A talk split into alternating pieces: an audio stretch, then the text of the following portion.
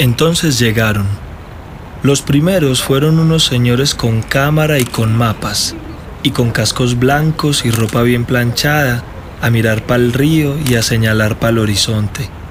Y traían aparatos que disque para medir el caudal y unos tubos largos que enterraban que para medir el suelo.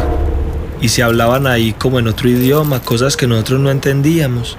Y la gente los miraba con cara rara, pero después fueron llegando más.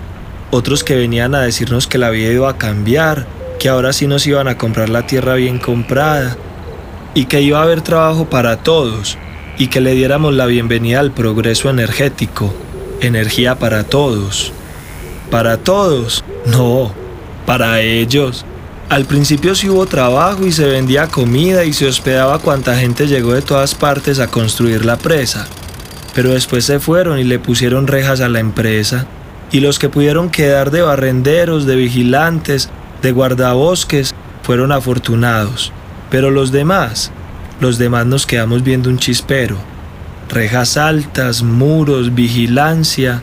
Entonces ya nada. Ni el bosque ni el nar eran de nosotros. Ya eran de la empresa, así a secas de la empresa. Y los lotes de la empresa no se tocan, no se pisan, y en el río no se pesca, ni se minea, ni se nada. Nada de nada. Es propiedad privada. Ah, pero eso sí, señores. Yo no sé de dónde vienen ustedes, ni a qué, ni por qué. Pero el Samaná no. Eso sí les digo. Si ustedes vienen es a hablar de represar el Samaná, conmigo no cuenten. Mejor síganse por donde vinieron. Dice que un río propiedad privada. Vaya uno a creer. Hasta pecado será eso, ¿no le parece? Yo sí digo una cosa. Si mi abuelo se levantara de su tumba y viera el Nari así represado, sin pesca, vuelto un pantanero, que la gente no puede entrar a rebuscarse su comidita ni nada, el viejo se me vuelve a morir. Porque eso, eso que a nosotros nos tocó atestiguar, no dan ganas sino de morirse a uno.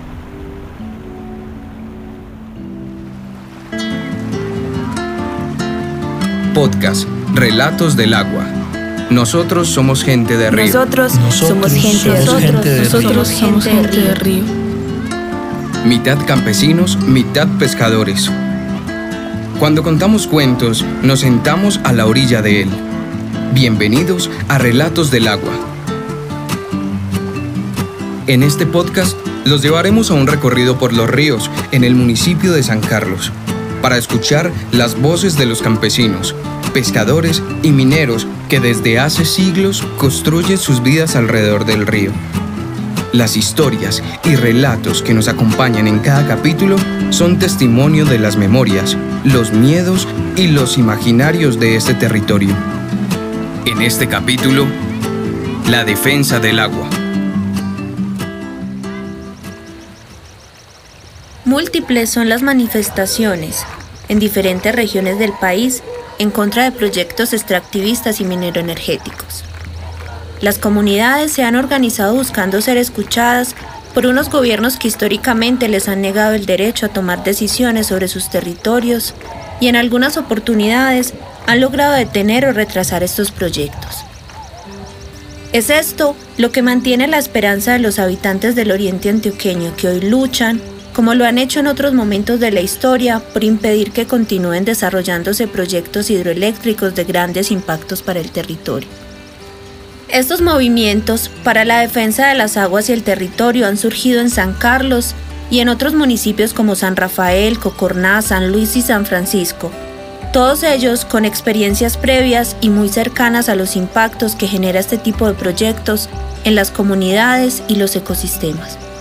Y es que en el núcleo de la defensa del agua se conjugan también la defensa del territorio, de la soberanía de las comunidades sobre los recursos de los lugares que históricamente han habitado, la búsqueda de la preservación de las historias y las memorias propias y de sus ancestros, de la diversidad natural y cultural.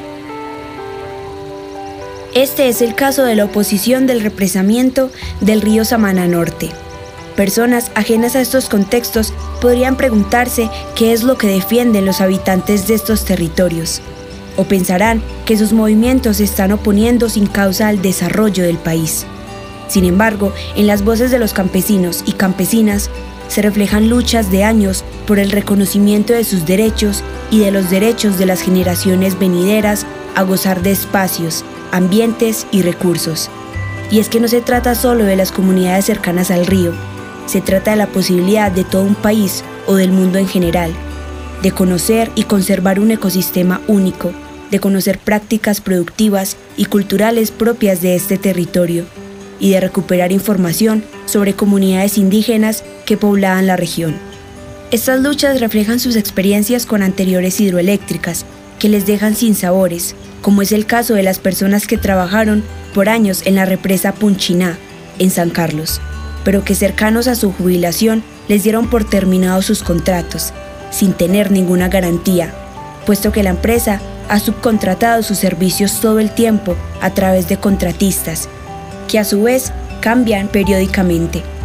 También es el caso de los mineros y pescadores que viven el cambio de los ríos y la privatización de los territorios, como nos contaron algunos mineros y pescadores. Nosotros tres y las familias de nosotros tres vivíamos en la vereda Guadualito.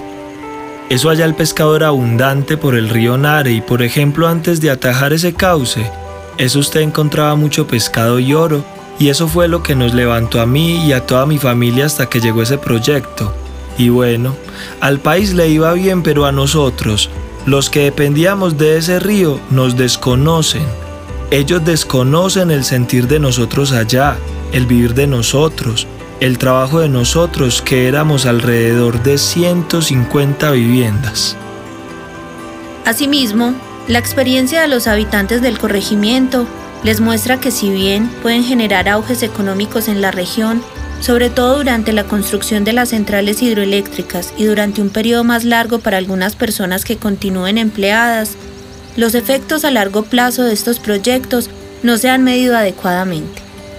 Poco se habla de los cambios en la producción agrícola de la región, de las personas que pierden sus sustentos, de la privatización no solo de la represa, sino de los territorios aledaños y lo que algunos temen, de la privatización de las aguas, que es nuestra principal y verdadera riqueza.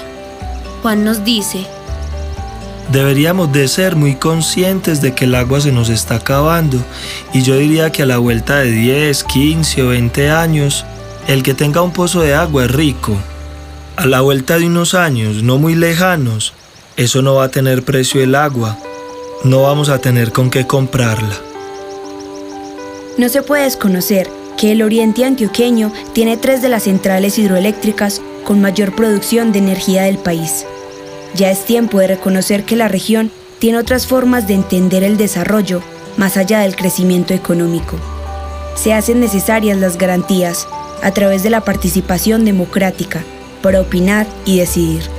Esta problemática no se puede resolver solo con estrategias de responsabilidad social y empresarial sino que implica la consideración de las políticas y regulaciones nacionales que dan mayores garantías a las empresas que a las comunidades.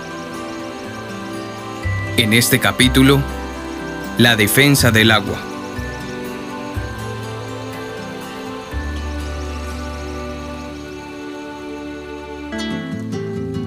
Este podcast nace de una investigación participativa que busca reconstruir el profundo vínculo que existe entre la sociedad rural y el agua como recurso material, natural y simbólico. El podcast fue realizado por el colectivo Voces Rurales, con recursos del Ministerio de Cultura, proyecto ganador de la beca Narrativas Sonoras sobre la Colombia Rural, del Programa Nacional de Estímulos del Ministerio de Cultura 2020. Agradecemos a cada persona que compartió sus relatos, historias y memorias con nosotros.